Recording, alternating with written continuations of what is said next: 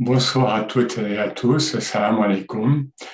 Voilà, nous sommes euh, honorés, très honorés d'accueillir ce soir Geneviève Gobillot pour évoquer la figure et la pensée d'un spirituel hors norme de l'islam et très précoce puisqu'il est mort vers 930 de notre ère.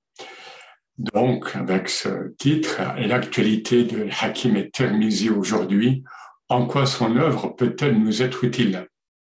Voilà. Pensons que c'est quelqu'un qui est mort il y a plus de mille ans, plus d'un millénaire. Alors, Geneviève Gobillot est professeure émérite de l'Université de Lyon, Lyon 3. Elle est spécialiste de la pensée mystique des premiers siècles de l'islam et en particulier de l'œuvre d'Al-Hakim et Tirmizi, ainsi que de la lecture intratextuelle et intertextuelle du Coran, ce dernier sujet, euh, peu ou mal connu, présente pourtant un grand intérêt dans la mesure où il traite des relations que le Coran entretient avec les textes canoniques ou pas de la tradition judéo-chrétienne. Geneviève Gobillot est l'auteur de plusieurs ouvrages de référence ainsi que d'une multitude d'articles, elle a beaucoup écrit, parus dans diverses revues scientifiques internationales. Elle a notamment publié sur El Hakim et Tirmizi la traduction de deux de ses traités, le livre de la profondeur des choses chez Septentrion, puis le livre des nuances chez Guttner. Traduction précédée d'études détaillées, très riches, qui sont autant d'introductions très précieuses à son parcours, au parcours et à la pensée de Tirmizi. D'après quelques-uns de ses contemporains, dont les témoignages ont été consignés par des hagiographes, Hakim Tirmizi aurait laissé entendre que ses œuvres étaient destinées aux générations futures.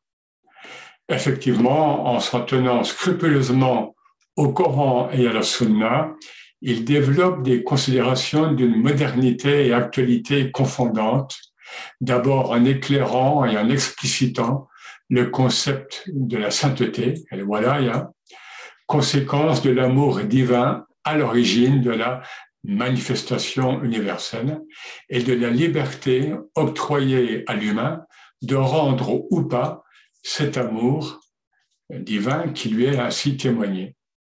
Ensuite, en développant toute une anthropologie spirituelle qui peut se résumer, selon l'une des formules donc de Termisi, à faire de l'homme le berger de son être et, selon une autre expression, biblique cette fois, à en faire le gardien de son frère, tiré de la Genèse.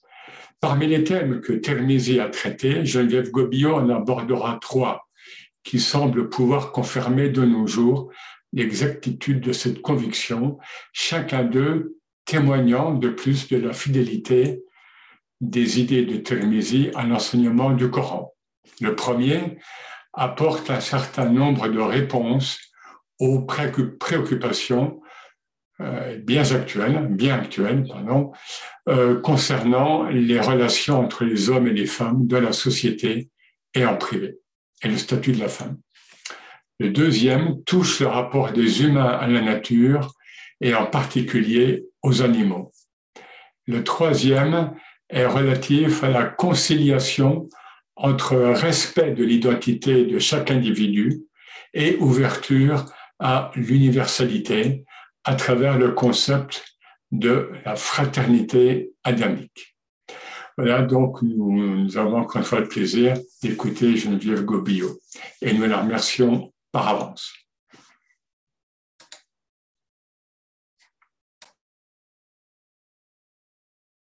Bonsoir à toutes et à tous. Donc, il n'est plus nécessaire de présenter très longuement actuellement le mystique khorasanien El-Hakim el-Tirmizi, sa réputation ayant commencé à circuler en dehors des cercles de spécialistes depuis quelques décennies. Quelques mots toutefois sur euh, sa vie.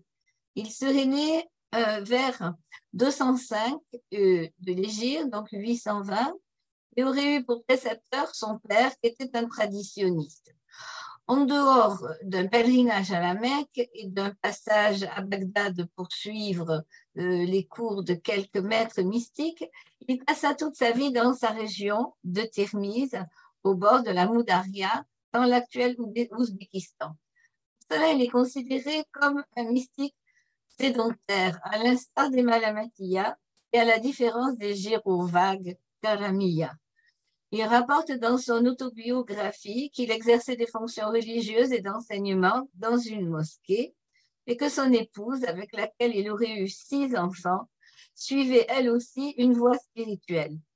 Il entretenait des échanges et des correspondances épistolaires avec plusieurs mystiques roulassaniens célèbres de diverses tendances, ainsi qu'avec de nombreux disciples. On ne connaît pas la date de sa mort exacte, mais toutes les traditions convergent vers l'idée il mourut plus centenaire. L'un des principaux événements de sa vie sociale fut l'attaque qu'il eut à subir de la part des juges de Balkh qui le convoquèrent plusieurs fois en l'accusant de trois infractions. Parler d'amour, introduire des innovations dans la religion et prétendre à la prophétie. Il ne dut son salut qu'à la protection de juges de tendance hanafi dont il se réclamait. Sa région se distinguait en ce temps par un grand brassage de population et une forte diversité religieuse. Christianisme, judaïsme, islam, mais également gnostique, et cultes hérités de la Grèce antique.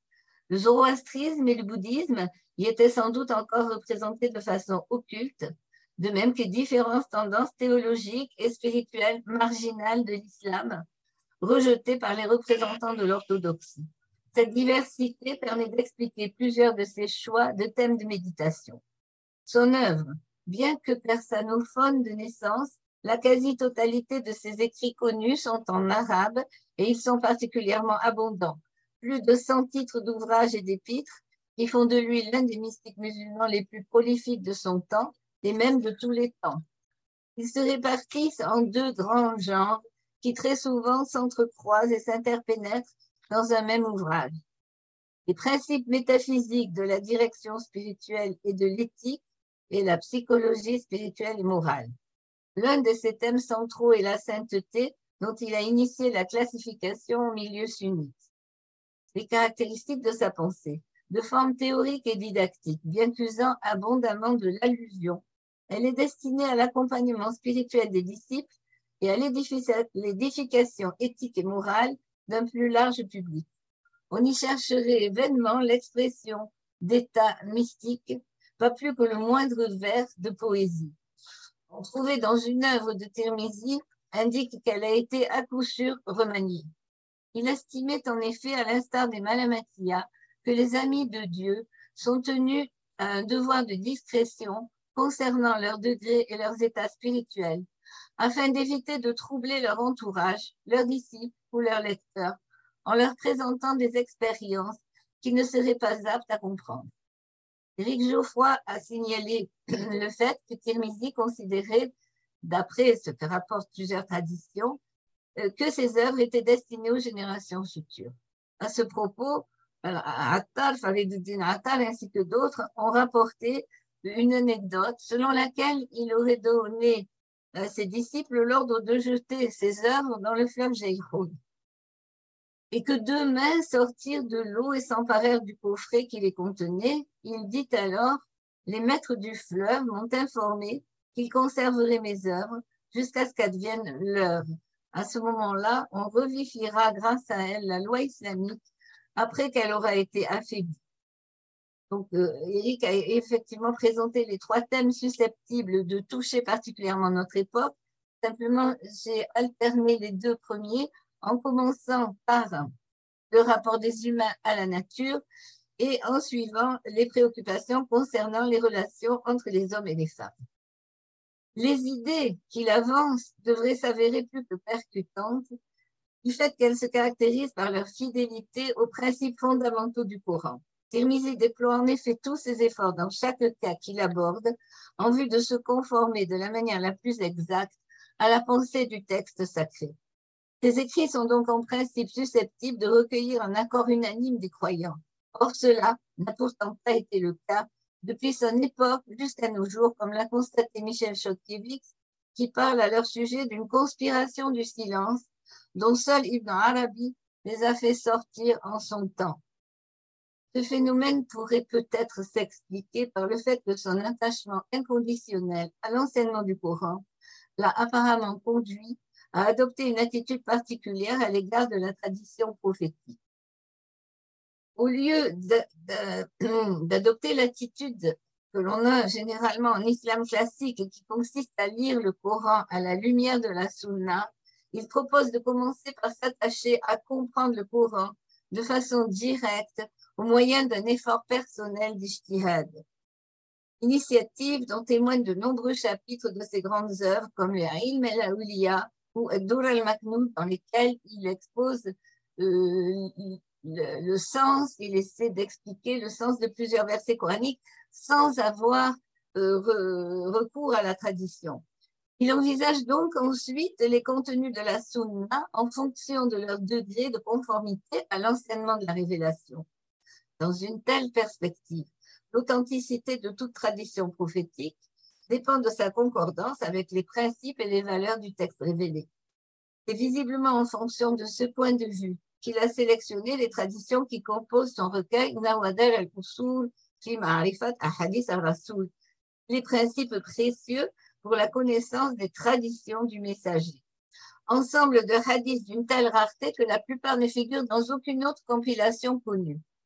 Cette manière de procéder est sans doute l'une des raisons pour lesquelles il a été critiqué dès son vivant et par la suite par de nombreux oulémas, comme Ibn al-Jawzi qui par exemple l'accuse de ne rapporter que des traditions inconnues, fantaisistes et inventées. Pour l'étude de chacun des trois sujets abordés ici, nous mettrons, nous mettrons l'accent sur ce rapport particulier de la pensée de Tirmizi à l'enseignement du Coran. Donc, premièrement, le respect de la nature et de la vie, la question écologique. Tirmizi souligne la gravité des comportements néfastes et des déviations outrancières auxquelles peuvent se livrer les hommes sous prétexte d'œuvrer à leur survie en ce monde. Il est tout naturellement justifié d'y pourvoir, inverser les priorités en faisant de cette préoccupation le but unique de l'existence conduit à des abus dont les conséquences peuvent s'avérer préjudiciables dès la vie présente.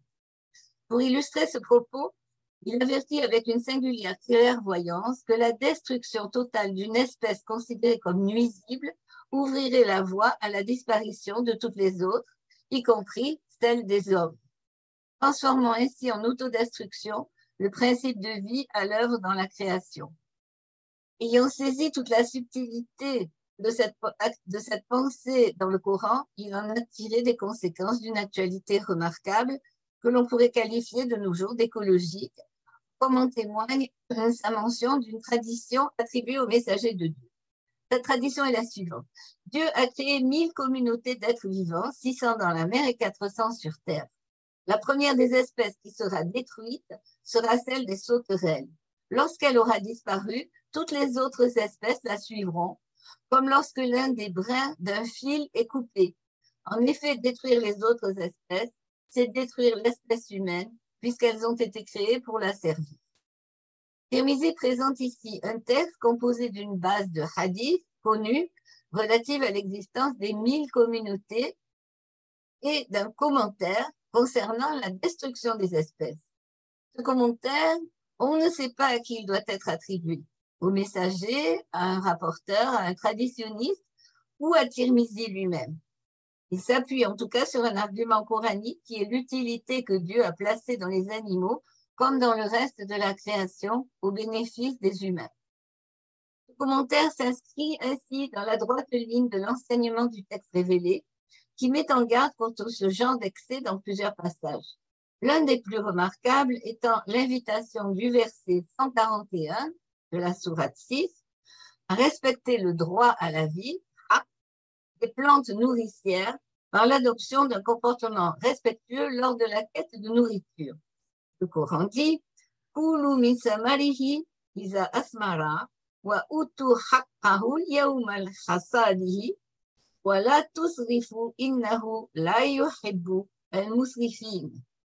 C'est-à-dire manger des fruits de cet arbre ou de cette plante lorsqu'il en a produit, et donnez-lui à ce végétal fertile son droit à la vie, le pronom hu faisant pendant au pronom hi de samalihi, le jour de la récolte. Ne commettez pas d'excès, Dieu n'aime pas ceux qui commettent des excès.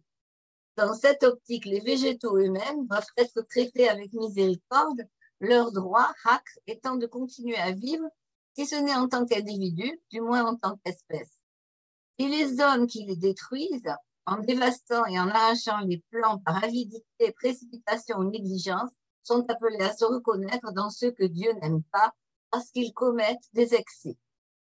La psychologie spirituelle de Tirmizi est précisément basée sur la conscience que ce type d'excès vient du fait que la condition des hommes en ce monde présente des caractéristiques telles qu'il ne leur est pas facile, a priori, de vivre en permanence dans la préoccupation de l'essentiel, qui est l'aspiration à la proximité divine, expression plénière de l'amour.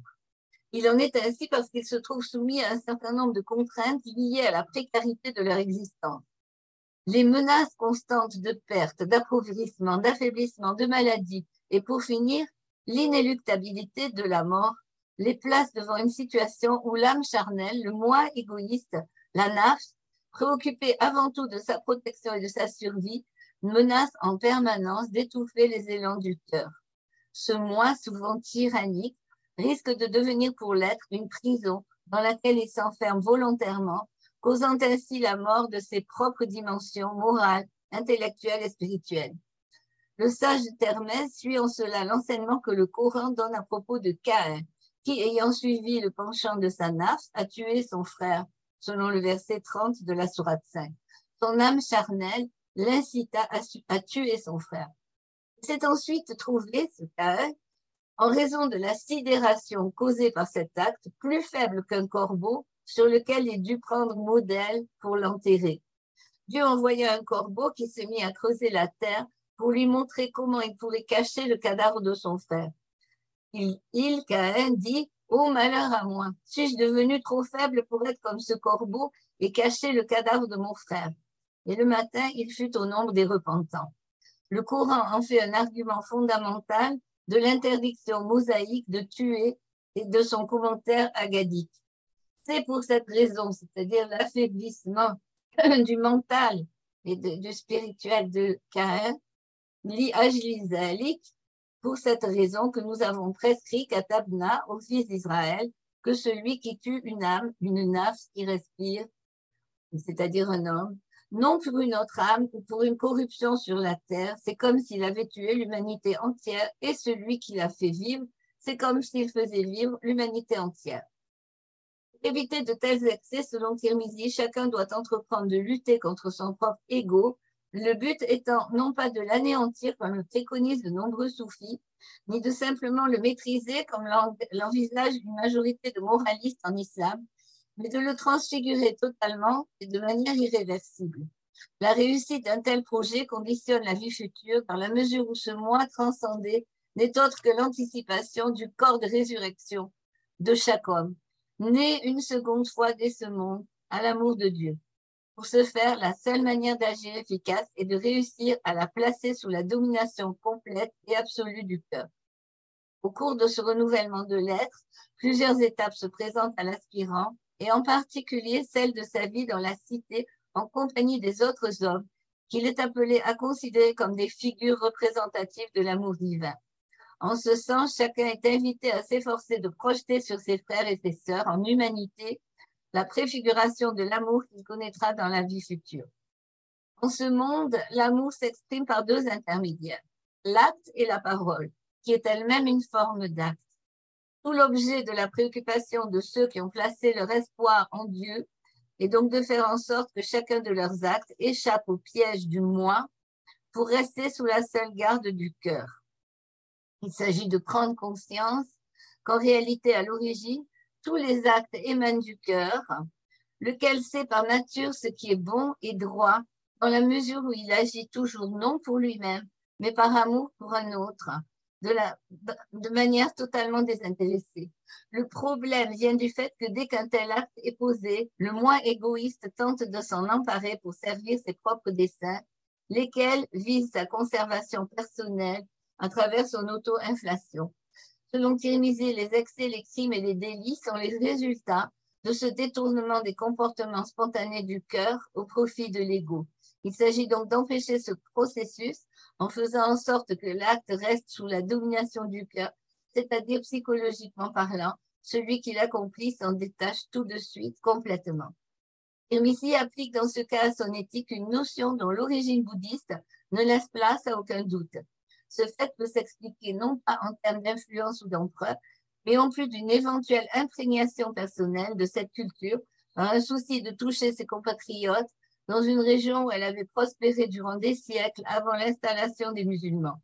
Il développe jusqu'au bout cette démarche en introduisant, dans le cadre d'une pensée qui se réclame de la foi en la révélation coranique, un autre aspect de cette conception éthique, l'idée que deux actes en apparence identiques peuvent correspondre l'un à un mouvement altruiste et désintéressé, l'autre à une tendance égoïste. Or Dieu, l'instaurateur de la langue arabe, idiome de la plus parfaite et de la dernière des révélations, a apporté à ce propos une précieuse indication à ses serviteurs en l'affranchissant de toute synonymie. Ainsi, celui qui se montre assez attentif aux nuances et fourouks de ce langage, la langue arabe, possède un instrument infaillible qui lui permet de distinguer avec clarté les actes qui sont restés sous le signe de la pureté originelle du cœur de ceux dont l'âme charnelle, le moins égoïste, a réussi à s'emparer. Ceci est l'objet de son livre des nuances qui expose 156 paires d'actes de portée à la fois morale et spirituelle dont il explique l'origine et le contenu. Passons au deuxième point, puisque cet ouvrage, donc le livre des nuances, contient un grand nombre d'éléments d'éthique applicables aux relations entre hommes et femmes, autre problème d'actualité de nos jours. Tirmizi définit dans un premier temps les deux modalités principales que peuvent revêtir les relations affectives en général dans le chapitre 55 intitulé La différence entre la compassion, rafa, et la fascination, fitna.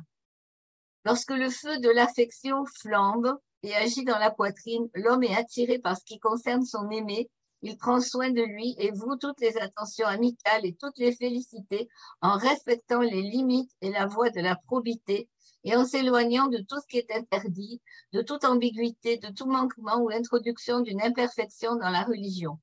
Il agit ainsi, il s'agit de compassion. Mais si ce feu de l'affection s'allume, que l'homme est attiré par tout ce qui concerne son aimé, qu'il l'entoure et lui voue toute son attention, mais en perdant de vue les limites, en empruntant une voie tortueuse et en se plongeant dans la confusion, alors il s'agit de la fascination. La compassion et la fascination sont deux feux qui ont leur origine et leur source d'embrasement dans l'affection qui réside dans le cœur. Mais lorsque cet embrasement se répand dans la poitrine, il se trouve à la merci de celui des deux, le cœur ou âme, qui l'emporte. Si c'est le cœur, le résultat sera la compassion. Si c'est l'âme, ce sera la fascination. Comme pour tous les cas de relations régies par l'affect, les rapports hommes-femmes doivent être caractérisés, selon Tirmizi, exclusivement par les valeurs d'affection, de compassion, de respect et de pudeur. Pour ce faire, il faudrait que les hommes aient toujours à l'esprit, lorsqu'ils se trouvent au contact des femmes, les mérites de celles-ci. Et il cite une tradition attribuée au prophète et considérée par Souyuti comme authentique enceinte, mettant au monde, nourricière, miséricordieuse. Si ce n'était le fait qu'elles se doivent à leurs époux, elles auraient fait du, paradis leur lieu de prière. Pour toutes ces raisons, ainsi que par leurs aptitudes naturelles, les femmes sont selon lui davantage prédisposées à la sainteté que les hommes. Cette aptitude correspond au fait qu'elles ont reçu une capacité d'épanouissement amoureux beaucoup plus puissante que la leur. Or, il existe un lien direct entre ces deux dons, puisque pour équilibrer les effets de la puissance du tempérament amoureux, Dieu les a dotés de 99 parts de pudeur, vertu fondamentale des saints et des saintes, alors que les hommes n'en ont reçu qu'une seule. Ces derniers, les hommes, peuvent donc prendre modèle sur les femmes pour ce qui concerne la vie sociale aussi bien que la vie privée. Aptitude amoureuse et pudeur allant de pair avec un attachement unique, dans la mesure où plus une personne est douée pour l'amour, plus elle sera encline à trouver la perfection de son bonheur avec un seul ou une seule partenaire, l'unicité étant le corollaire de tout amour véridique. Pour ce qui touche au port du voile, Tirmizi en rapporte aussi intégralement la signification profonde à la pudeur, non pas au sens où il s'agirait pour la femme de se cacher des regards masculins, mais au contraire au sens où librement adopté puisqu'il n'a été rendu obligatoire que pour les femmes du prophète, il serait le signe visible d'une décision de se comporter en toutes circonstances, non seulement de manière pudique, mais en faisant rayonner sur les autres la compassion et l'amour émané de la sainteté issue de cette pudeur. Dans ce sens, Tirmizi donne l'exemple d'hommes ayant décidé de se voiler, ce qui prouve que pour lui, un tel choix peut les concerner aussi bien que les femmes. Enfin, il s'affirme convaincu que lorsqu'une faute est commise en matière de fornication, la responsabilité en revient très rarement à la femme, mais bien plutôt à l'homme, qui, sous couvert de bons procédés, ne pense qu'à lui dérober un plaisir illicite, ne serait-ce que par le regard. Il n'excuse aucun comportement ambigu de la part des hommes, fort de sa connaissance psychologique de leur vulnérabilité à l'égard de ce qui touche au sexe. Mais il n'en fait nullement un prétexte pour contraindre ou enfermer les femmes. Au contraire, il affirme qu'il incombe à l'homme de maîtriser ses instincts et de se surveiller constamment afin de ne pas basculer dans le vol du plaisir lorsqu'il entreprend un quelconque commerce avec une femme. Pour évaluer ses propres réactions, il dispose en effet d'un moyen de contrôle immédiat et infaillible sur ses propres dispositions physiques. Tirmizi applique les mêmes principes psychologiques à une réflexion critique sur le fait que la jurisprudence, en particulier sur la notion de crias, le raisonnement par analogie. Il propose ainsi la hiérarchie des valeurs humanistes comme critère essentiel de la jurisprudence. Il invite les musulmans, pour ce qui concerne ce domaine, à s'efforcer en toutes circonstances d'éviter les amalgames faciles en se fondant sur les véritables valeurs de portée morale et éthique mises en jeu lors de chaque jugement particulier. Il faut pour cela user d'une qualité précieuse, le discernement, désigné dans le Coran sous le terme de Furqan, euh, au moyen duquel il s'autodésigne. Il donne pour ce faire l'exemple d'un mode de jugement utilisé de manière erronée pour approuver la validité d'un autre, en utilisant la méthode de l'analogie. Abu Hanifa aurait accepté qu'un homme puisse dire à une femme Si je t'épouse, je te répudierai, et que cette déclaration ait valeur légale d'application dans la mesure où il est reconnu que ce même principe joue dans le cas de celui qui dit à un autre Achète pour moi un esclave et affranchis-le. L'argument donné est que dans les deux cas, la personne anticipe de la réalisation d'un premier acte légal, l'achat par procuration de l'esclave, dans un cas, la conclusion du mariage dans l'autre, pour entériner la nécessité de l'accomplissement du second, la libération de l'esclave dans un cas, le divorce dans l'autre. Or, refuse catégoriquement que l'on situe sur le même plan ces deux déclarations. En effet, selon lui, l'une concerne l'acte toléré le moins respectable qui soit, la répudiation, qu'il décrit comme une insulte imposée injustement à la femme, alors que l'autre est relatif à une décision des plus nobles, puisqu'elle vise à rendre la liberté à un homme. La formule concernant la répudiation n'a donc aucun titre à tirer argument de celle qui préconise l'affranchissement de l'esclave. Cet appel à mettre au premier plan le respect de la dignité des femmes s'inscrit dans la droite ligne de la pensée du Coran et enseigne que cette attitude donne la juste mesure du respect que tout homme a pour lui-même. Ce dont témoigne un passage de la sourate 18, les versets 35 à 40, qui évoque une leçon donnée par le messager à un judéo-chrétien arabe. Elle est construite autour d'un dialogue entre le propriétaire de deux jardins et le messager qui n'en a aucun. Le possesseur des deux jardins qui, à un moment donné, ne font plus qu'un. Dans, le verset 35, après s'être déclaré totalement satisfait de sa situation et s'être vanté d'une richesse dont son interlocuteur apparaît dépourvu, perd définitivement son double jardin. Selon le verset 40, soit 18, il s'abat du ciel sur son terrain une suite de calamités, Ursila alayha husbanan sama, qui le transforme en un sol aride, Sa'itan zalakan. Or, en vertu d'une analogie verbale, les okul donc les fruits de ce jardin, qui désignent les productions de ces deux jardins, sont à rapprocher des fruits de la parole divine des versets 24-25 de la Sourate 14. N'as-tu pas vu comment Dieu propose en parabole une très bonne parole, Kalimatan Tayyibatan Elle est comparable à un arbre excellent, Shajaraten Tayyibaten, dont la racine est solide, la ramure dans le ciel et les productions cool, abondantes en toute saison. Le caractère religieux de cette bonne parole et de ses fruits est confirmé au verset 34 de la Sourate 18 par l'expression que l'homme utilise pour expliciter la raison de sa supériorité sur le messager coranique. Je suis plus riche que toi et plus puissant par mon appartenance à un groupe de personnages dévots qui écoutent la parole divine. Je suis. Par analogie verbale, Nafar désigne un groupe de djinns qui écoutent la récitation du Coran. Cet homme se considère donc plus riche que son interlocuteur en fruit de bonnes paroles et plus fort en vertu de son appartenance à une communauté religieuse instituée. L'équivalence entre possession d'un jardin et adhésion à une communauté de croyants se trouve ainsi clairement établie. Dans ce cas, le champ cultivé Zarvan, qui dans la parabole s'étend entre les deux jardins rassemblés, correspond par contraste avec les deux jardins distincts des sabbats au trait d'union doctrinale qui les relie position qui ne peut être que celle du judéo-christianisme encore présent en Arabie à l'époque. Le Coran enseigne par ce biais que le messager qui n'a pas de jardin parce qu'il échappe à toute limitation et à toute clôture religieuse, qu'elle soit juive, chrétienne ou judéo-chrétienne comme celle de ce personnage, bénéficiera de quelque chose de bien meilleur, c'est-à-dire la lectio divina elle-même du message divin. Il s'agit en réalité de la situation de tous les messagers qui reçoivent directement la parole de Dieu, verset 40 de la Sourate 18, Mon Seigneur me donnera peut-être bientôt mieux que ton jardin, c'est-à-dire qu'il lui donnera un meilleur jardin qui n'aura pas été planté ni entretenu de main d'homme, mais par Dieu lui-même. En effet, les commentateurs ont généralement pensé que cette parabole dénonçait seulement une faute d'orgueil de la part du propriétaire du double jardin qui ne reconnaissait pas que ce double jardin était dû à Dieu. Si tu avais dit en entrant dans ton jardin, telle est la volonté de Dieu, il n'a de puissance qu'en Dieu. Ils n'ont pas généralement vu que ce que cet homme met sur le même plan que Dieu, ce n'est pas lui-même au départ, mais c'est ce double jardin.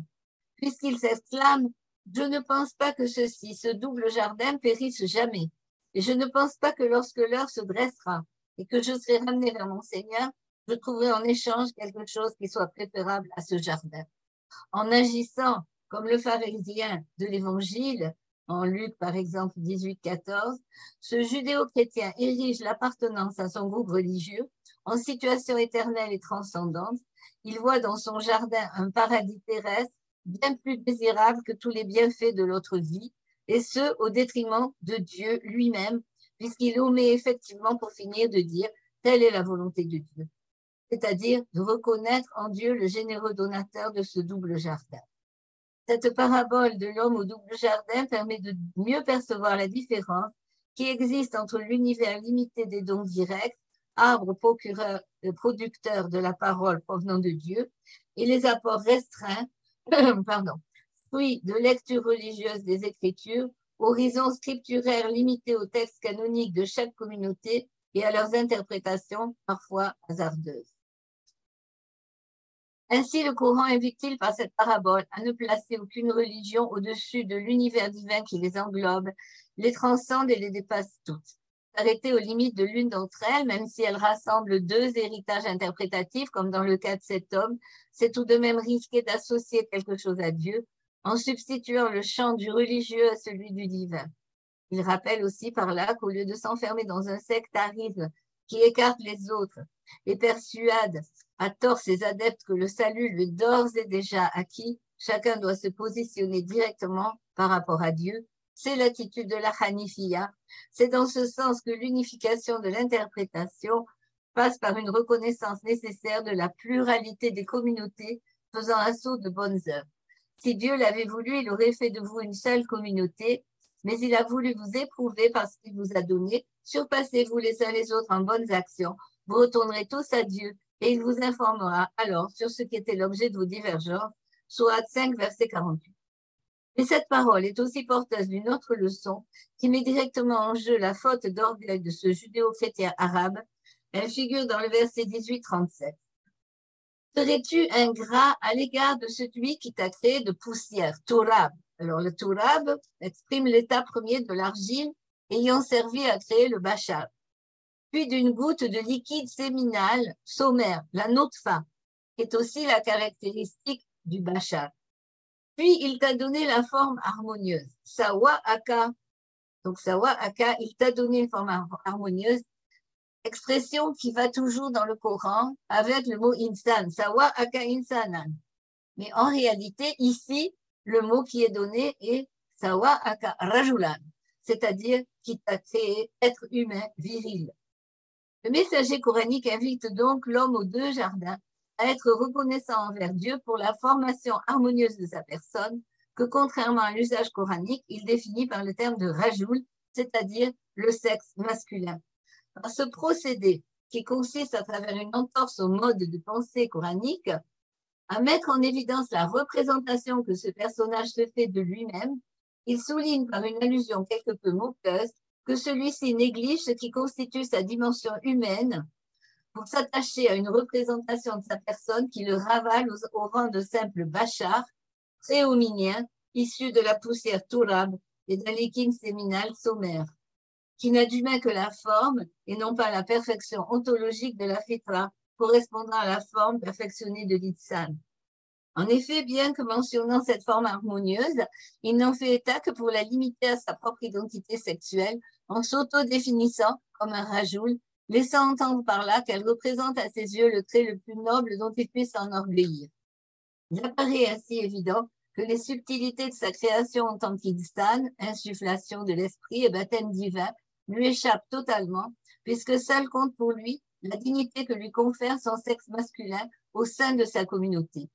Cet apax terminologique se présente comme un clin d'œil confirmant l'appartenance de cet homme au judéo-christianisme doctrine qui, à côté de ses aspects philosophiques, avait des positions particulièrement arrêtées, voire obscurantistes à l'égard de la femme, puisque Ève y représentait la fausse prophétie. Les homélies pseudo-clémentines, qui contiennent l'essentiel des principes de cette tendance religieuse, consacrent un chapitre entier à la différence entre prophétie féminine et prophétie masculine. Avec lui, l'homme masculin a été créé une nature féminine, sa compagne, qui lui était très inférieure, comme la participation liée à la substance, la lune au soleil, le feu à la lumière. Qu'il y ait donc pour nous deux groupes de prophètes, l'une de prophéties, pardon, l'une est masculine, la seconde est femelle. À ceux qui désirent apprendre la vérité, cette dernière ne dit que des choses contradictoires et propose mille sortes d'actions retorses. Depuis le commencement, elle est pour les hommes aveugles, occasion de mort. Par cette touche subtile, le Coran rappelle non sans un certain humour à quel point il était primordial pour ce judéo-chrétien, se targuant de bénéficier d'une prophétie masculine, d'être reconnu comme un être viril, caractéristique bien plus importante à ses yeux que son appartenance à la condition humaine, selon laquelle la conscience spirituelle est attribuée de manière égale aux femmes et aux hommes. La cause de cette fermeture d'esprit de ce judéo-chrétien est le fait qu'en investissant toute la valeur de sa personne dans sa virilité, il sera incapable de percevoir ce qui fait de lui un humain à part entière, dans la mesure où il se refuse à partager sa dignité avec les femmes, au niveau desquelles il lui est impensable de se situer. Il passe donc totalement à côté de la dimension spirituelle de son être, faisant du même coup de sa religion un simple privilège clanique qui lui fait oublier et perdre de vue la dimension sotériologique qu'elle doit lui apporter. Cet aspect particulièrement préjudiciable de son sentiment de supériorité sur les femmes s'élargit ainsi à tous ses frères humains, auxquels il dénie l'aptitude au salut en plaçant sa communauté religieuse au-dessus de toutes les autres. De cette manière, le Coran montre que le vrai culte divin ne peut pas être limité par l'autorité d'une religion communautaire qui particulariserait un groupe ou une appartenance. À l'instar des jardins de ce judéo-chrétien, il s'agit de la Hanifia d'Abraham, qui correspond à une attitude totalement confiante en la bonté de Dieu, sans exclusivisme ni rejet de l'autre, quelle que soit la raison de son altérité. Il est Hanif musulman au sens où son comportement pieux et compatissant se situe aux antipodes de la, de la position intransigeante d'un tel personnage. On arrive ainsi à la dernière question d'actualité traitée par Tirmizi, la conciliation entre respect de l'identité de chaque individu et ouverture à l'universalité à travers le concept de fraternité adamique. Après avoir saisi le caractère superficiel de la différence liée à l'identité sexuelle, qui n'a aucun impact sur la dimension humaine d'un être ni sur sa vocation spirituelle, il s'agit de comprendre que celui qui avance sur la voie doit également passer outre tous les autres facteurs d'altérité qui ne présentent pas plus de conséquences profondes. Pour ce faire, il lui faut se départir de tout sentiment de supériorité personnelle, quel que soit le critère envisagé, l'orgueil entraînant des, retombées particulièrement négatives sur celui qui s'y abandonne. Il favorise en effet les ruses de l'âme qui lui permettent d'imposer sa loi à la personne tout entière en réussissant à la couper des élans du cœur, ce qui aboutit à une destruction de son soi authentique, l'une des plus considérables d'entre elles, et le complexe de supériorité, signe évident d'un état psychologique dominé par le moi. Tirmizi est l'un des premiers auteurs à avoir développé la notion de complexe. Il utilise le mot ne, okda, pour désigner la disposition mentale d'un individu souffrant d'un complexe qui lie son cœur lorsque quelques vicissitudes l'atteignent. Il se met à ressentir de la haine du fait qu'il se considérait au départ supérieur aux autres. Il ne supporte pas dans ce cas d'être affecté par quoi que ce soit. Il subit quelque chose mais ne patiente pas et réagit. Cela ne l'intéresse pourtant pas en raison de la chaleur de la rancœur qui se trouve dans son cœur. Cette rancœur tourne dans sa poitrine et son âme est fortement liée à son désir. La rancœur s'installe dans son âme et il se forme un nœud dont le cœur n'arrive pas à se défaire. C'est le lien arc du cœur et la haine secrète de l'âme. Donc l'agressivité également provient de ce sentiment d'autosatisfaction qui fait que les gens ne supportent plus aucune atteinte. Quant aux prétentieux qui recherchent le pouvoir temporel afin d'être placés plus haut que les autres en tout lieu, ils veulent que tout le monde regarde, que tout le monde les regarde, ils veulent avoir de l'influence et que leurs paroles soient critères partout et en toute situation. Pour être celui qui est agréé par les cœurs, il dénie cela à Dieu et l'en prive, et il fait de sa part de recherche une dépravation du pouvoir temporel. S'il se trouve doté d'un pouvoir, il se comporte comme un homme dépravé, envieux, claboudeur, malfaisant, jaloux, haineux, fourbe, répandant la calomnie et l'imputation mensongère, intrigant, injurieux, fauteur de troubles, etc. C'est pourquoi Tirmizi préconise que le pouvoir dans toute société devrait toujours être confié aux personnages les plus saints, dans la mesure où ils, se, résistent à tous les pièges de l'ego. Le pouvoir temporel califat devrait donc être confié aux saints, modèle pour la cité. Le couronnement de l'éthique sociale et politique de Tirmizi réside dans le fait que pour lui, une cité humaine digne de ce nom est celle qui aura su confier sa direction à l'individu qui en est le plus digne. Cet individu est le plus grand de tous les saints. Il saura éduquer les hommes et réglementer leur comportement en appliquant les règles de l'interdiction du mal et de l'ordre de réaliser le bien sans que la moindre parcelle de son moi ne s'immisce dans sa tâche. Un tel, euh, un tel choix pardon, est le seul qui permet de bâtir une société juste à l'abri de tous les excès, de toutes les dérives du pouvoir.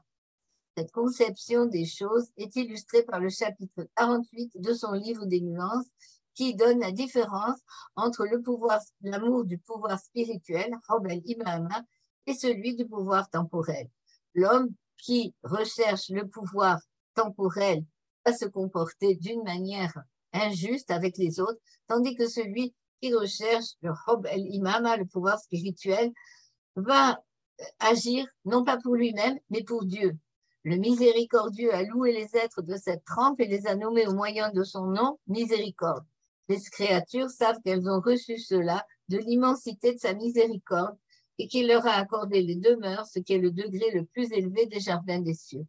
Or, cette miséricorde s'étend à tous, y compris ceux qui se réclament d'autres religions et d'autres cultes. Avec cela, dont font partie les gens du livre, les saints des degrés les plus élevés entretiennent de bonnes relations en raison des mœurs élevées qui les caractérisent. Ce comportement est puisé directement dans les principes profonds que leur, que leur livre commun partage avec le courant. Tirmizi rappelle à ce propos que la Torah ordonne la pratique d'une fraternité adamique, exigeant de traiter de manière égale tous les hommes, sans aucune distinction. On rapporte d'après Moïse que celui-ci aurait dit Seigneur, donne-moi un héritage. Dieu lui aurait répondu Je te lègue le lien du sang qui est aussi le lien du sang qui est aussi la clémence qui te rattache à l'espèce de ton père Adam. Moïse demanda au Seigneur, qu'en est-il de l'homme qui est éloigné de moi et se trouve aux confins est et ouest de la terre? Il dit, aime pour eux ce que tu aimes pour toi-même. Il ajoute, Kaab, l'un des épigones les plus célèbres d'origine juive, s'est levé contre tout homme vivant dans son entourage. Il s'était coupé de ce lien de clémence à l'humanité. Il citait à ce sujet la Torah à l'heure où se pose un peu partout la question d'un renouvellement des principes de l'islam sur de nombreux plans et tout spécialement le politique, la pensée de Tirmizi ne manque pas d'attirer l'attention pour toutes les raisons que nous venons de voir. C'est-à-dire qu'elle pourrait permettre une cité sage et juste euh, dirigée par le plus grand de tous les saints. L'argument qu'il donne est que les premiers califes ayant été autorisés par le prophète à changer la loi lorsque la nécessité s'en faisait sentir, il conclut que cette autorisation se transmet tout naturellement à leurs successeurs et, agir que tout, et ajoute que tout invite à espérer que des saints des degrés plus élevés que ces illustres personnages, c'est-à-dire Abou Bakr, Omar, etc., eux soient même envoyés par Dieu au monde à chaque génération. C'est-à-dire à chaque génération, Dieu va envoyer des saints qui peuvent éventuellement être plus grands euh, dans le domaine de la sainteté que les premiers califes. Si la communauté est en mesure de leur offrir le pouvoir, ils pourront renouveler les règles de la loi à l'aune de l'amour. Il ne reste plus qu'un point à traiter, c'est l'aspect individuel. Point de vue de l'aspect individuel, les hommes ont reçu la liberté de se déterminer et ce sont eux jusqu'au bout qui sont appelés à agir sur le seul véritable mal qu'il soit au monde, c'est le mal qu'ils se causent à eux-mêmes. Dans cette perspective, Tirmizi présente l'enfer comme le lieu de la reconstitution des cœurs desséchés ou brisés par leur propre indifférence. Les damnés s'y trouvent amenés à se tourner à un moment donné vers celui qui dispense la miséricorde après avoir réalisé leur véritable situation. Ceux qui n'auront pas réussi à transfigurer leur âme en ce monde, au point qu'elle aura entraîné leur cœur dans la déperdition, devront le réparer de cette manière en enfer. C'est selon lui la fonction du feu qui le constitue. Il purifie le corps en même temps qu'il le brûle, de sorte que le damné finit par en appeler à la miséricorde divine, présente sous la forme des retombées de l'eau du fleuve du paradis, jusqu'à ce que Dieu lui accorde le salut. Ceci implique une conception de l'apocatastase dans laquelle Tirmizi rejoint une minorité de mystiques parmi lesquels figure Tosali, Abdelkarim Jili, Ibn Arabi. Selon cette vision, lors de leur accession au paradis, à laquelle toutes les communautés sont appelées, comme le précise Tirmizi dans son Kitab Safa, tous les hommes seront libres au sens où leur volonté coïncidera enfin complètement avec le but pour lequel ils ont été créés, leur bonheur consistant à avoir fait le choix de ce que Dieu a voulu pour pour eux. Or, ce choix n'est autre que celui de l'amour, dont la forme la plus élaborée conduit les élus vers les demeures les plus hautes des jardins de l'au-delà, car l'amour est la lumière de Dieu. En raison précisément de leurs différences, tous n'y accéderont pas au même moment ni dans les mêmes conditions, mais tous bénéficieront finalement du salut. Tirmizi explique même la discrétion du Coran à ce sujet au moyen d'une reprise abrogeante de la parabole du fils prodigue. Il évoque un père qui, au contraire de celui mentionné dans la parabole, garde de grandes richesses pour son fils mais les lui cache jusqu'à ce qu'il ait atteint sa majorité et la maturité nécessaire pour se marier. Il lui dévoile alors tout ce qu'il gardait pour lui. La morale de l'histoire étant que si Dieu exposait clairement aux hommes les bienfaits qu'il leur réserve pour la vie future, certains se laisseraient aller et ne feraient plus aucun effort pour améliorer leur comportement. Or, le caractère universaliste de ce commentaire s'avère particulièrement fidèle à l'esprit coranique. En effet, voyons que Tirmizi use beaucoup de l'intertextualité, ce qui est déjà un point commun donc avec le Coran. Et ensuite, lorsqu'il propose cette analyse qui est fondée sur des principes d'influence grecque. Par exemple, ceux qui ont influencé la doctrine des vagues, le pontique en particulier, à partir desquels ils avaient été diffusés à l'origine.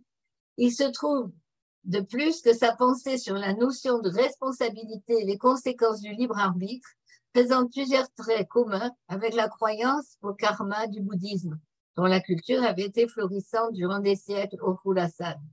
L'intérêt qu'il a porté au mode de pensée de cette fraction de ses contemporains est nettement perceptible comme nous l'avons vu dans plusieurs aspects de son œuvre, en particulier pour illustrer l'absence de synonymie en langue arabe. Il s'agissait pour lui de présenter le message spirituel du Coran de manière à ce que tous ses contemporains puissent avoir accès à l'annonce des bienfaits éternels réservés par Dieu à ses créatures. En cela, il, remplit la fonction d'un sage, tel qu'il le décrit lui-même. Les sages sont ceux qui parlent de la manière dont Dieu a organisé la condition des humains, de quelle manière il les a composés, d'où il les a fait sortir, où il les a placés et vers où il les appelle. Ces sages montrent l'étendue des dons que Dieu leur a conférés et l'abondance des grâces qu'il leur a accordées. Donc le texte coranique, en fait, euh, le rapport donc entre cette pensée de, de et le texte coranique, on la retrouve dans deux allusions du texte coranique. On a vu que Tirmizi se base sur une pensée euh, grecque qui s'est développée dans la gnose et ensuite une sorte d'allusion donc à la notion de karma bouddhiste. Or, le Coran fait allusion apparemment à ces deux points. Le premier point relatif à la pensée grecque néoplatonicienne, à laquelle un rapide clin d'œil est adressé à travers deux versets qui renvoient à un passage du livre de la République. Dans le Coran, versets 7 et 11 à 11 de la Sourate 84, le Coran dit Celui qui recevra son écrit, celui qui contient l'ensemble de ses œuvres dans la main droite, sera jugé avec mansuétude. Il s'en ira plein d'allégresse vers les siens. Quant à celui qui recevra son écrit derrière son dos, il appellera l'anéantissement et il tombera dans un brasier. L'allusion au livre de la République, livre 10, Mythe d'air, 613-614. Au milieu étaient assis des juges qui, après avoir rendu leur sentence, ordonnaient aux juges de prendre à droite la route qui montait vers le ciel après leur avoir attaché par devant un écriteau contenant leur jugement. Et aux méchants de prendre à gauche la route descendante, portant eux aussi, mais par derrière, un écriteau où étaient marquées toutes leurs actions. L'importance de ce passage tient au fait qu'il se rapporte précisément au devenir des hommes après le jugement, laissant ainsi entendre que l'enseignement de Platon rejoint la révélation sur ce sujet essentiel, au sens où chacun est responsable de son devenir, à la seule différence que dans le Coran, il n'est pas question de réincarnation en fonction des acquis de l'existence antérieure, mais d'entrer dans une nouvelle dimension concept repris et adapté par des penseurs chrétiens comme Origène et Evagre se retrouve dans les méditations de Tirmizi sur la préexistence, lesquelles se rapprochent par plusieurs points de la pensée bouddhiste. Et dernière allusion, donc seconde allusion relative à la personnalité coranique de Zul Kifl, que divers indices convergents peuvent permettre d'identifier à Bouddha. Concernant ce nom, Éric Geoffroy, qui rappelle corps de la sphère culturelle arabe, dans les territoires orientaux de l'islam et surtout en Inde, des savants ont vu en Zulkifl Gautama Bouddha, intégré dès lors à la longue liste des messagers que reconnaît l'islam.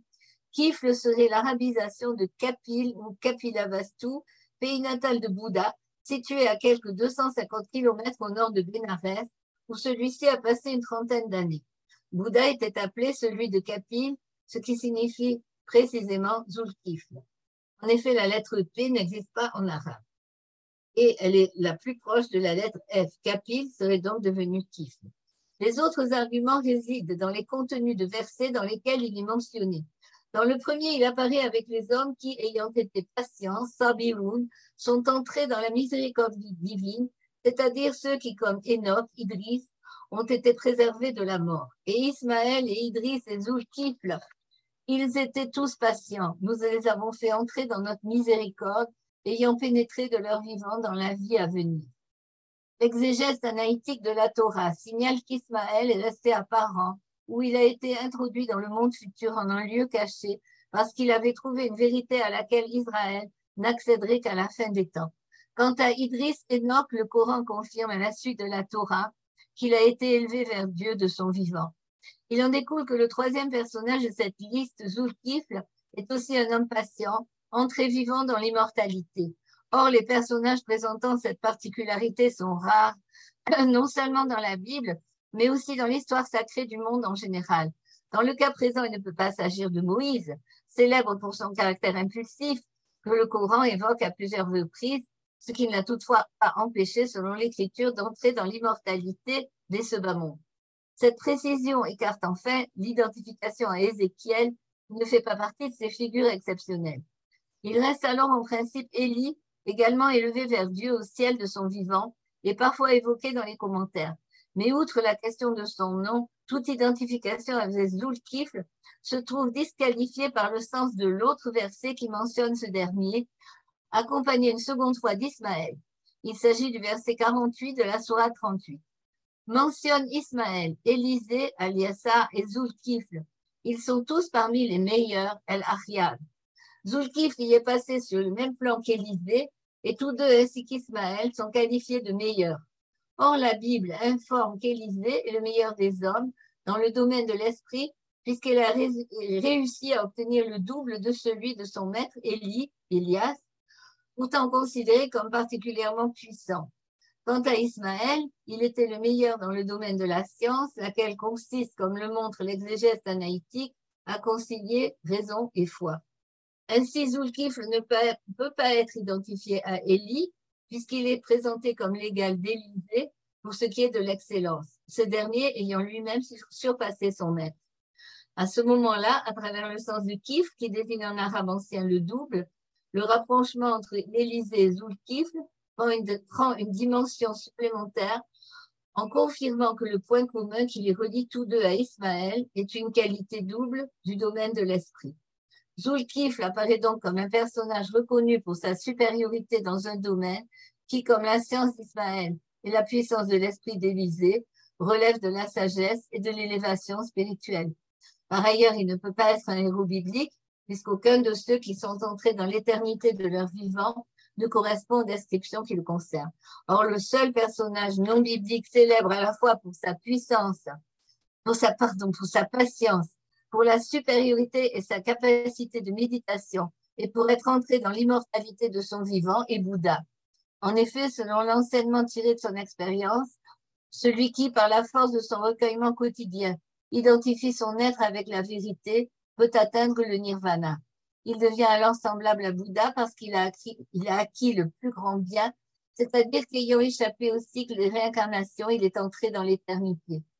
L'argument linguistique vient ici confirmer ces indices, Bouddha ayant sans doute été plus facilement reconnaissable sous le nom de Zulkifl à l'époque du surgissement du texte coranique qu'il n'a pu l'être des siècles plus tard. La mention de ce sage revêt une signification essentielle, puisqu'en le situant sur le même plan qu'Ismaël et Élisée, le Coran laisse entendre qu'il convient de le considérer comme un messager dont le chemin de spiritualité a été authentifié par Dieu même s'il ne rapporte pas les détails de son histoire. Comme le dit le verset 78 de la Sourate 40, nous avons envoyé des messagers avant toi. Il en est parmi eux dont nous t'avons raconté l'histoire et d'autres dont nous ne t'avons pas raconté l'histoire. En conclusion, ces dernières constatations confirment à quel point l'universalité de la pensée de Tirmizi se situe en harmonie avec l'enseignement du Coran.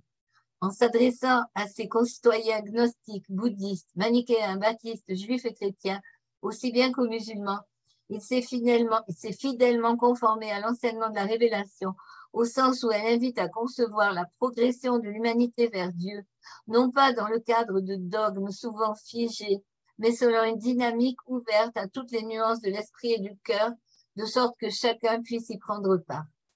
À l'heure où se pose avec urgence la question du renouvellement de la pensée musulmane dans de nombreux domaines, ce n'est pas seulement la politique dans sa relation avec l'éthique qui, dans son œuvre, prend un relief particulièrement actuel. La pensée de Tirmizi a en effet ceci de remarquable, qu'elle attire l'attention avec ses propres mots et expressions sur des enseignements fondamentaux du Coran. Il montre que respecter et protéger la nature, la vie des végétaux et des animaux, de même que respecter l'autre en tant que représentant d'un sexe différent ainsi que tous les frères en humanité, quelle que soit leur altérité culturelle, raciale, religieuse ou même simplement psychologique, revient au fond à se respecter et à se protéger soi-même en se donnant une chance d'échapper à la destruction morale et spirituelle en ce monde, ainsi qu'à la seconde mort dans la dimension future. Je vous remercie. Merci infiniment, professeur. Euh, que dire? On est un peu confondu euh, devant tant de, richesses et d'aspects que vous avez évoqués, à tel point qu'on sort un peu ivre, à vrai dire, de votre exposé, et il va falloir essayer de, reprendre un peu ces esprits. Euh, j'ai le sentiment que effectivement, vous avez éclairé la pensée de Tirmizi à partir de quelques concepts clés, dont le plus important me semble être celui de l'amour et euh, de l'amour divin par rapport à la création. Euh, je crois que c'est ça qui, en fait, euh, éclaire toute la démarche de Tirmizi dans tous les ordres de réalité d'ailleurs. Et je voudrais que, parce qu'on n'est peut-être pas accoutumé à entendre parler de mystiques qui mettent à la base de tout l'amour divin, je voudrais que vous précisiez un peu quelle place chez Tirmizi prend l'amour par rapport à la création de manière générale et par rapport au genre humain de manière particulière euh, C'était misé en fait. je pas, n'avais pas le temps de donner euh, l'origine de justement de tous ces principes métaphysiques. Pour lui, en fait, l'amour, c'est l'origine de toute la création. C'est-à-dire Dieu a ressenti, avant même de créer l'être humain, il a ressenti pour lui de l'amour. Donc, l'amour, c'est la substance même de la création. Et donc, ça veut dire que les cœurs, justement, des êtres humains, les, euh, disons, les premières entités qui, que Dieu a créées, il a créé les cœurs. Et donc, les cœurs, qui sont les réceptacles de l'amour, qui sont donc l'origine de la création des êtres humains, mais finalement de toute la création, puisque toute la création est quelque part au service de cet être humain qui lui-même est une substance d'amour, eh bien, euh, ces cœurs, finalement, sont à la fois à l'origine et à la fin de tout. C'est le début et la fin, la vie des cœurs et le début et la fin. Et ce qui caractérise l'amour aussi, c'est la vie, c'est-à-dire l'amour est vivant puisque précisément il a donné naissance euh, à la vie et euh, dont la vie se prolongera dans l'éternité toujours dans le cadre de cet amour, puisque le but, et ceci faisait aussi un thème coranique, l'accession à la proximité, accéder à la proximité de Dieu, c'est donc pour Tirmizi le sommet de l'amour. Et dans le Coran, le degré du paradis le plus élevé, c'est le degré des Afriyar, c'est-à-dire ceux qui finalement vont accéder euh, à, la proximité avoir été enivré donc par, euh, l'odeur d'un vin qui est mélangé de musc et qui les attire pour monter jusqu'au dernier degré qui est le degré de, de cette proximité divine et cette proximité c'est l'amour même.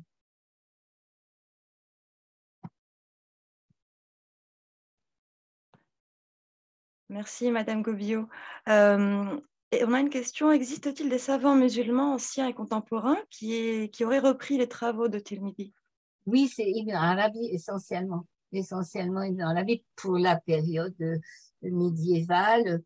On retrouve aussi dans beaucoup de, beaucoup de, voix soufis, alors beaucoup de voix soufis ont repris sa classification euh, des saints parce que c'est une classification assez incontournable, la manière dont il s'y est pris.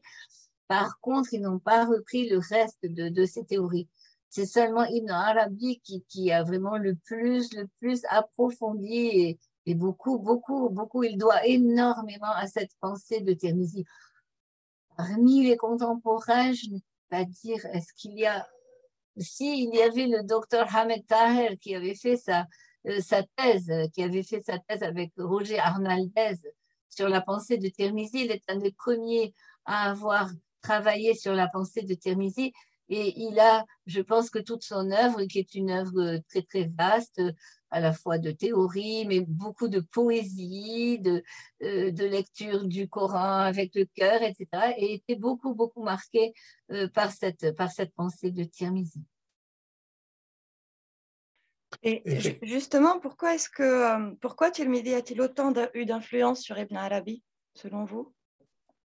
Ben, parce que je pense qu'il a justement, c'est dans sa manière de lire le Coran. Vous savez que Ibn Arabi, donc Michel Chodkiewicz a très bien expliqué comment euh, Ibn Arabi donc lit le Coran d'une manière en quelque sorte dans la littéralité du texte, c'est-à-dire comment il tire arguments, des mots, des expressions, il fait des rapprochements, il fait un gros travail euh, euh d'intratextualité. Or, ce travail d'intratextualité et, et, aussi d'intertextualité chez Ibn Arabi, mais surtout de l'intratextualité, des analogies, euh, travail sur les analogies verbales et surtout la même position que Tirmizi concernant la non-synonymie du texte ainsi que la polysémie. Donc, une, un composé, si vous voulez, pour la lecture du Coran d'Ibn Arabi est exactement basé sur les deux mêmes principes de non-synonymie et euh, de polysémie euh, des termes coraniques. Et ça, c'est très, très, très important. Ils ont vraiment ça totalement commun. Est-ce qu'Ibn Arabi l'avait découvert par lui-même et puis ensuite a trouvé que Tirmizi avait les mêmes idées ou bien il a été frappé parce qu'a fait Tirmizi, il a vérifié lui-même. De toute évidence, ils ont absolument ça en commun. Merci infiniment. Vous avez évoqué euh, le milieu dans lequel Tirmizi a évolué et c'était un milieu, euh, une, dirais-je, une sorte de confluence de, climat spirituel à la fois chrétien, euh, voire bouddhiste, peut-être même un peu taoïste, manichéen, sans doute aussi un peu, bref, à la, au confluent de, plusieurs courants spirituels. Et une question qui nous est posée évoque la question de la réincarnation à laquelle vous avez fait allusion. Pouvez-vous un peu développer cette, cette idée que l'on pourrait, dont on pourrait trouver une ressemblance chez Tirmizi en fait, ce que j'ai enfin, essayé de, dire peut-être, c'est que finalement, justement, il n'y a pas d'idée de réincarnation, bien entendu, chez Tirmizi, puisque en fidèle, euh, fidèle penseur coranique, il n'y a pas de réincarnation dans le Coran. Par contre, il y a une seconde vie, il y a, la résurrection, donc avec une vie nouvelle et éternelle.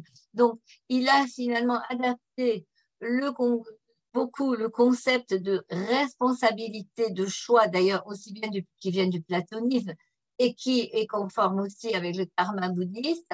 Donc il a beaucoup insisté sur cette, notion de la responsabilité de l'être humain dans tout ce qui lui arrive, c'est-à-dire et qui correspond bien à la pensée du Coran, que c'est l'idée que chacun euh, c'est chacun qui construit son devenir, c'est-à-dire va-t-il ressusciter euh, dès le jugement dernier, dès après le jugement dernier, ou va-t-il devoir passer justement par la destruction du feu qui va détruire les cœurs brisés et qui va détruire aussi les, minéraux? Donc ça, c'est dans le Coran, et c'est tout à fait une pensée coranique. Ceux qui refusent, ceux qui refusent d'entendre l'appel le jour du jugement, puisque le jour du jugement, les âmes sont, selon le Coran, sont appelées sont réveillés par un appel qui s'appelle Azajra. C'est une voix qui, qui les appelle à se réveiller d'abord pour le jugement. Et le Coran précise que certaines personnes, lorsqu'ils vont entendre la Zajra, ne vont pas comprendre à quoi ils sont appelés. Ils vont dire, selon un verset dont je n'ai pas les coordonnées là, et ils vont dire qui nous réveille, qui nous fait sortir de nos lits, qui nous fait sortir de nos lits. Ils se croient encore dans leur vie terrestre. Et ceux-là vont rater, si on peut dire, ils vont rater le, le train de la résurrection. Et donc, c'est à ce moment-là qu'il va falloir qu'ils passent par la destruction. Donc, l'idée que les êtres humains, ce sont eux qui tissent euh, complètement leur devenir. Et, donc, cette idée, elle est commune avec le bouddhisme, avec la gnose. Par contre, bien entendu, il n'est pas question de résurrection. Tirmizi veut enseigner à ses contemporains bouddhistes qu'ils ont bien raison de penser que l'homme est responsable de, son devenir, mais en, en, enlevant euh, l'idée de, réincarnation. Simplement, il est responsable de son devenir, de ce qui va lui arriver, donc euh, au moment du jugement dernier et, puis par la suite. Merci, cher professeur. il semblait que hum, Hakim Tirmidhi avait, une relation très particulière avec son épouse, euh, qui recevait euh, certains rêves. Est-ce que vous pourriez nous en dire un peu plus?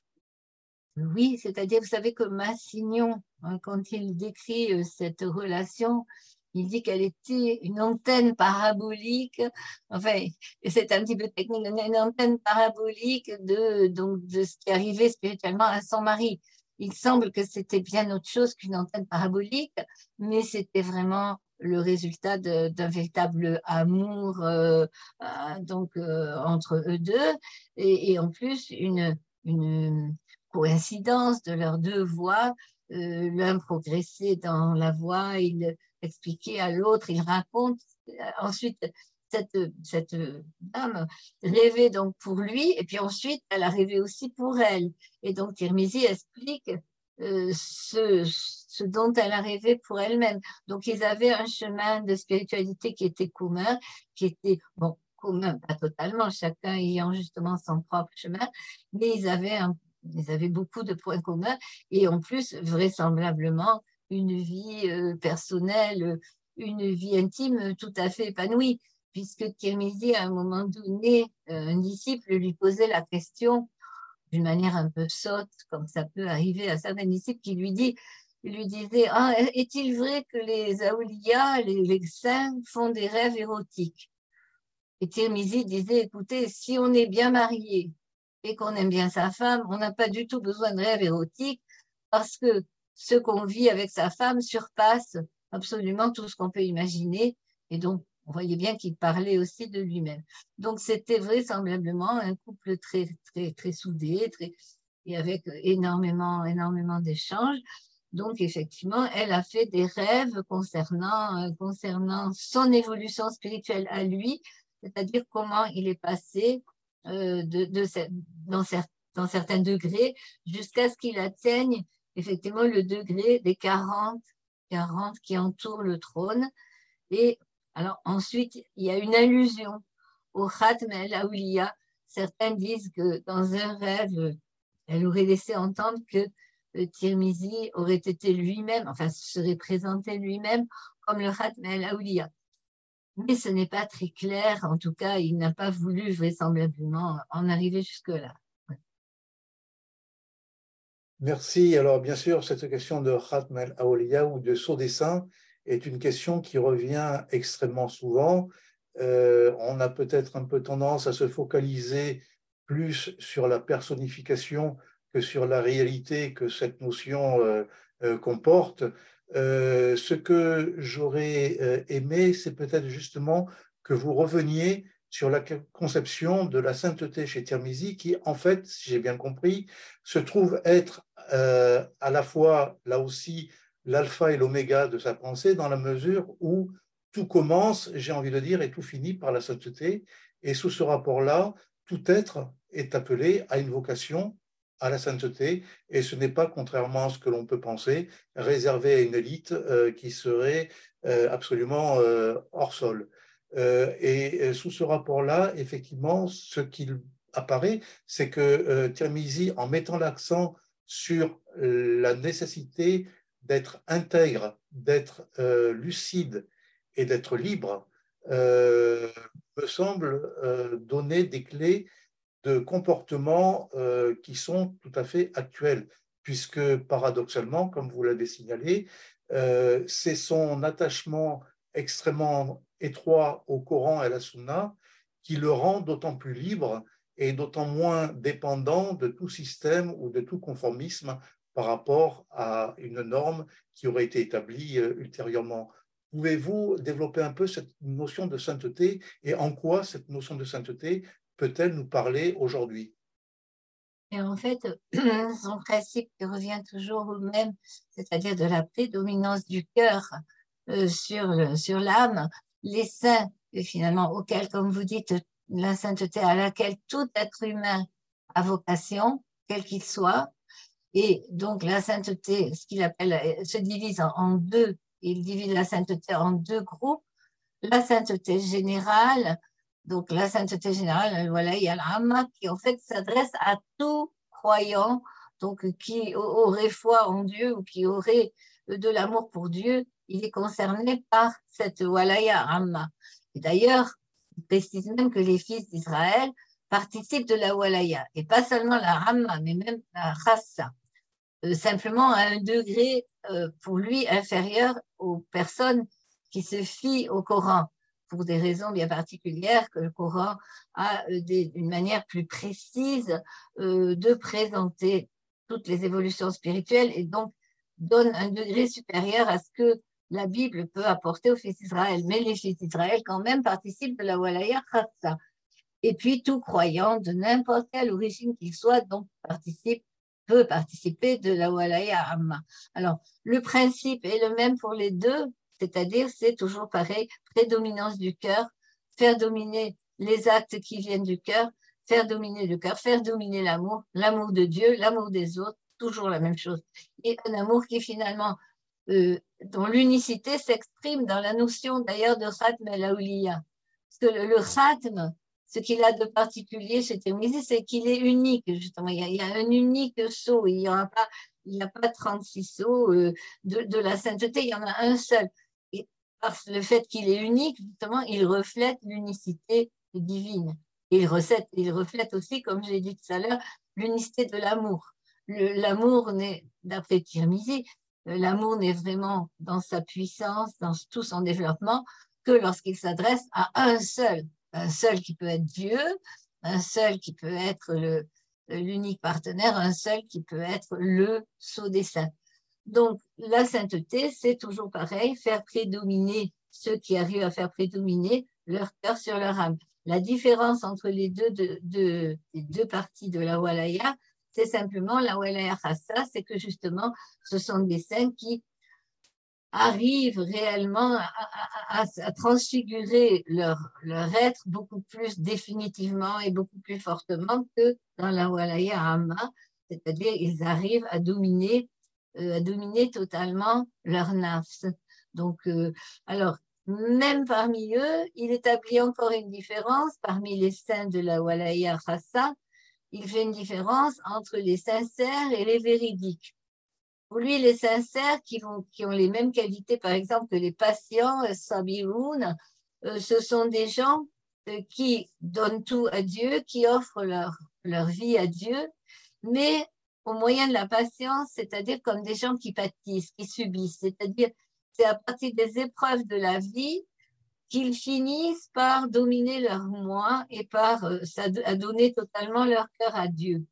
Tandis que les véridiques sont des gens qui arrivent à Dieu non pas par la patience, mais par la gratitude. Chouk sont des gens qui sont heureux de leur vie finalement, et qui, qui ne pensent qu'à remercier Dieu constamment de tout ce qu'il leur donne et de tout ce qu'ils ont. C'est-à-dire, ils ne se, le, le, le patient, donc le, fidèle, le, sincère, se regarde quelque part lui-même en disant Ah, je souffre et j'offre ma souffrance. Bon, ce n'est pas un mal, mais c'est un degré inférieur à celui qui ne se regarde pas lui-même, qui ne cesse de glorifier Dieu en ne se regardant jamais lui-même, le regard toujours tourné vers l'autre, c'est-à-dire vers Dieu, pour le remercier. Et donc, il est d'un degré supérieur parce qu'il s'oublie totalement est totalement, totalement lui-même.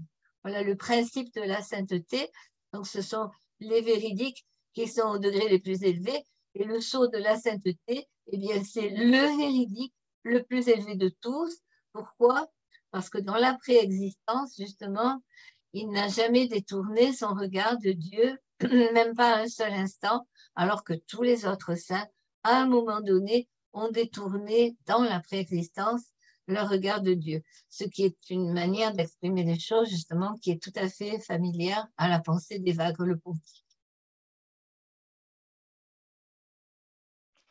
Merci beaucoup. Euh, on demande des précisions sur le, sens du jugement dernier, sur le terme dernier dans la pensée de Hakim Tirmidhi. En quoi est-ce le dernier? Est-ce que vous pourriez préciser Là, c'est euh, le jugement dernier, c'est simplement, enfin, je pense, c'est simplement parce que. Ah, alors attendez, effectivement, nous avons chez Tirmizi, nous avons chez Tirmizi deux étapes de jugement. Alors là, je n'arrive je n'ai plus en tête. Mais bon, de toute façon, quand il parle du jugement dernier, c'est le jugement qui se produit après justement l'éveil des morts. Et euh, donc, euh, lui, donc les morts qui se sont éveillés euh, en suivant la zaja, c'est-à-dire le cri qui réveille, et en sachant ce que c'est que cette zaja, c'est l'appel à la résurrection. Donc, suivez-moi et vous arriverez à la résurrection. Donc, ils suivent cette voie qui les, conduit. Et les autres, donc, qui disent pourquoi nous avons réveillés, nous avons fait sortir de nos lits? Ceux-là, donc, ne, ne, vont pas euh, pouvoir ressusciter, en tout cas immédiatement. Il va falloir donc qu'ils passent par, euh, par l'enfer. Donc, c'est en ce sens que le jugement, le jugement est dernier. Euh, mais alors, il y a parmi la question des saints, alors, il y a chez Tirmizi, il me semble qu'il y a deux types de jugements. Donc, un jugement, mais c'est quand même le jugement dernier commun, il y en a un qui concerne le commun des mortels, puis il y a un jugement particulier pour les saints. Mais en réalité, euh, il n'y a pas une, différence absolue de, nature, si vous voulez. Merci, merci infiniment, euh, professeur. Euh, malheureusement, le, temps leur tourne rapidement. On n'aura de toute manière pas le temps de poser toutes les questions que votre exposé aurait pu susciter. une question sur l'héritage de Tirmizi. vous semble-t-il que son message a été compris, capté et fructifié à l'intérieur des voies spirituelles islamiques? Euh, oui, c'est-à-dire, comme je vous ai dit, sur le plan de la classification des saints, oui, il est passé justement dans la voie Chazili en particulier, euh, euh, il est passé dans, presque toutes les voies. En fait, si on examine le statut de la sainteté dans presque toutes les voies, on retrouve la classification. Mais comme je vous dis, les autres principes ne sont pas, ne sont pas en général, les, autres principes n'ont pas passé de, de la même manière. C'est-à-dire, on a la classification, mais on n'a pas, euh, on a donc les sincères, les véridiques, etc., le saut des saints, mais on n'a pas l'arrière-plan qui est derrière, c'est-à-dire euh, cette présentation de la préexistence que donne Tirmizi. Bon, on, l'a chez certains, mais ce n'est pas de la même manière que lui. ça n'a pas été hérité de lui. la vision n'est pas la même. La vision n'est pas du tout la même la préexistence telle qu'il la conçoit, d'ailleurs c'est ce qu'avait remarqué Henri Corbin, elle est quand même très proche de la notion de préexistence qu'on voit dans le chiisme, bien que il ne se réclame absolument pas du chiisme. Ça, ça a été un grand point de discussion parce que d'après Henri Corbin, euh, avait vraiment repris les idées des chiites euh, concernant justement la classification des Aouliyas et concernant aussi la préexistence. Et c'est vrai, il avait totalement raison, Henri Corbin, de noter qu'il y avait énormément de points communs. Mais euh, ne l'a pas, ne pas euh, orienté de la même manière. Et puis, rien ne prouve que Tirmizi a emprunté cette idée au chiisme. Cela pourrait être aussi des penseurs chiites qui l'ont emprunté à Tirmizi. Vu qu'on est dans des périodes très anciennes, on n'a pas preuve de l'antériorité finalement absolue de tel ou tel, de tel ou tel concept. Merci infiniment, professeur. Euh, nous arrivons malheureusement au terme de cette soirée et je vais sans plus tarder passer la parole à Monsieur Éric Geoffroy pour conclure cette très très belle soirée. Merci encore. Merci à vous. Euh, oui, merci beaucoup, Jean-Philippe. Euh, écoutez, plusieurs. D'abord, un commentaire sur Termizi, si je puis dire. Euh, beaucoup, moi en particulier, mais je ne suis pas seul, je sais, l'ont connu euh, par Ibn Arabi, puisqu'il a, il, a beaucoup apporté, on va dire, à Ibn Arabi. Ibn Arabi, euh, lorsque Hakim Termizi a laissé un certain nombre de questions sur la sainteté notamment, et c'est uniquement Ibn Arabi, donc plusieurs siècles après, hein, Ibn Arabi qui meurt en 1240, donc euh, un peu plus de trois siècles après, et qui va répondre dans les Futuhat Mekia à ces questions. Et, donc, sous les, euh, on, se rend compte que euh, dans l'œuvre d'Ibn Arabi, il y a une complexité euh, phénoménal, enfin, je ne sais pas comment dire. Et du coup, quand on approfondit, et en grande partie grâce à vos travaux, Geneviève, quand on approfondit la pensée de Thérémésie, on voit aussi à quel point cet être, par son universalisme, est, complexe. Est complexe parce que tout être complet est complexe.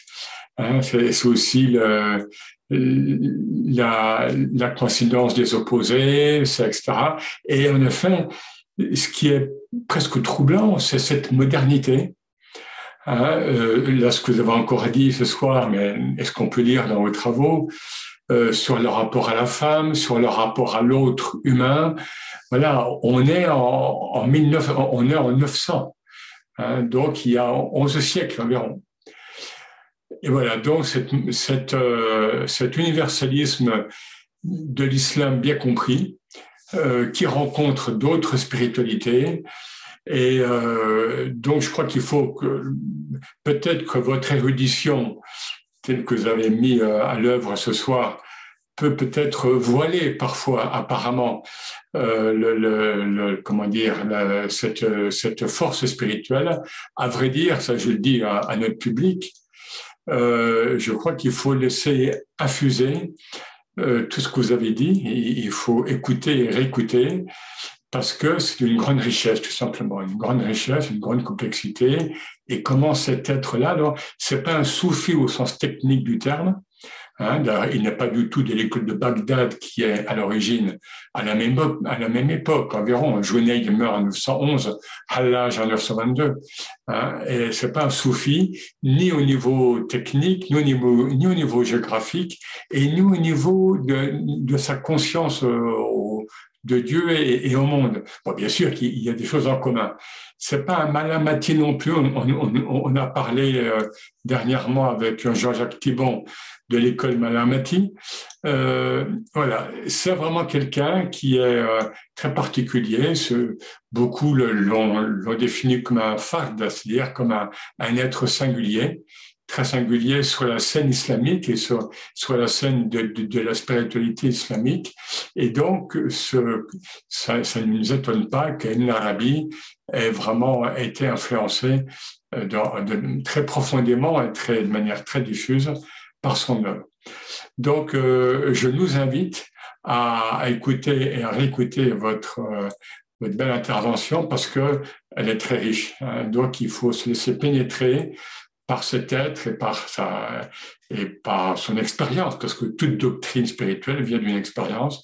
Et euh, parce qu'encore une fois, il est, il est quand même peu connu, on va dire, du grand public, y compris du public qui s'intéresse au soufisme, parce qu'il faut, voilà, il faut faire une démarche quand même, euh, et en langue française, il faut le redire, euh, ça passe euh, presque entièrement par votre œuvre, et il faut vous remercier en cela. Vous avez consacré des années, des années de votre vie d'étude euh, à, ce spirituel musulman.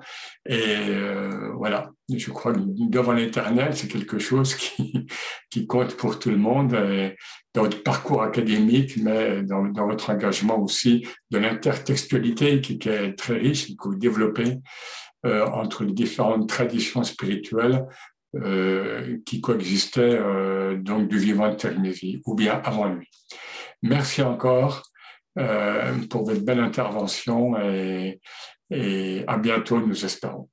Merci à vous tous. Bonne soirée. Au revoir. Au revoir.